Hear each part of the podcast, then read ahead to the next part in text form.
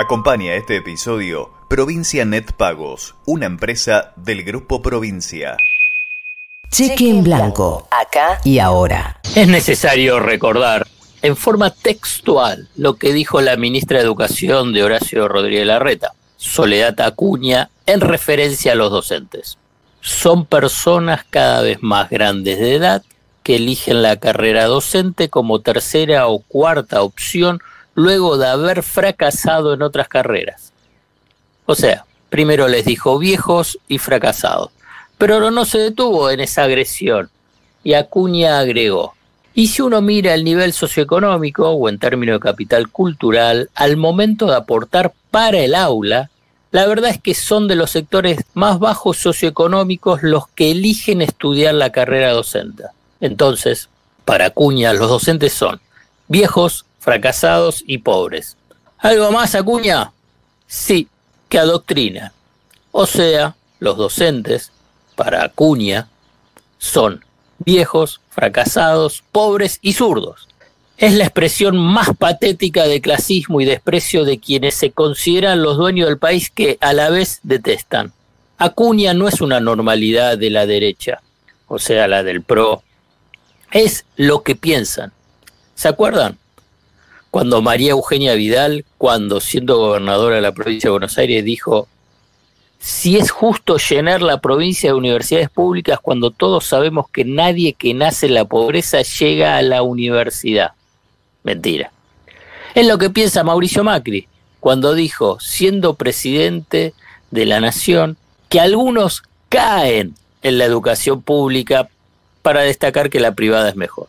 No se trata de un desliz, de un error o de una mala interpretación. Es lo que piensan con firmes convicciones. Es lo que piensa la fuerza política de derecha que tiene una importante representación en el universo político nacional.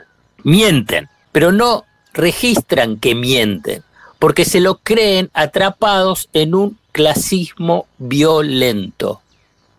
Es tan evidente que es lo que piensan y no les provoca ninguna contradicción semejante brutalidad que la carta de Acuña, difundida luego de varios días de sus declaraciones, no se disculpa por lo que dijo.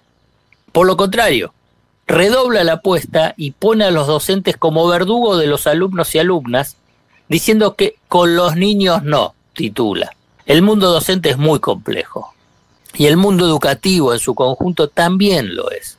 Pero las vulgaridades de Acuña apuntan a desarticular la organización de los docentes, a construir una educación mercantilista y a enfrentar a las familias contra los docentes. La tarea de neutralizar la avanzada de la derecha en la educación pública es compleja porque se necesita de una fuerte articulación de toda la comunidad educativa, de familias, docentes, autoridades de las escuelas, alumnos, para frenar a esta derecha clasista.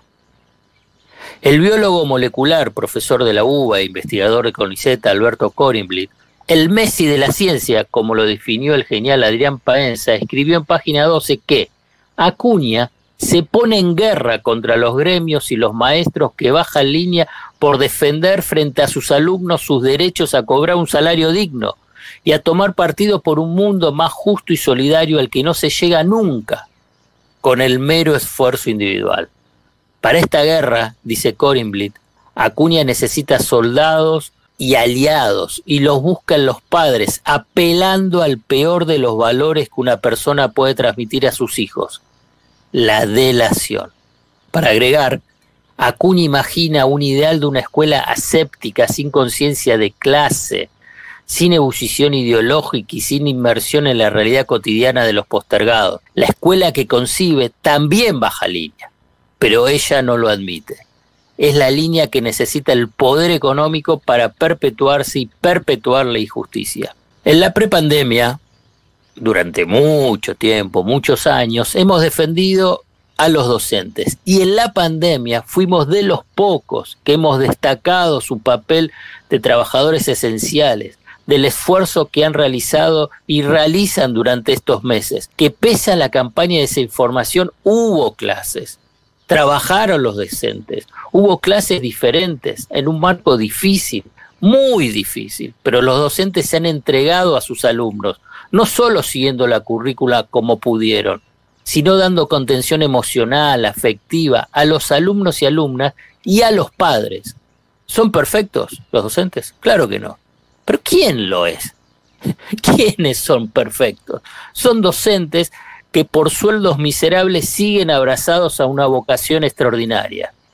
Como siempre, pero con mucha más fuerza, en defensa de la dignidad de los docentes ante la irrespetuosa, odiadora ministra Acuña, levantamos nuestro consejo de cada sábado.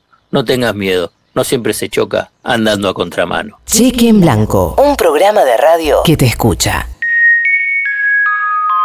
Acompañó este episodio Provincia Net Pagos, una empresa del Grupo Provincia.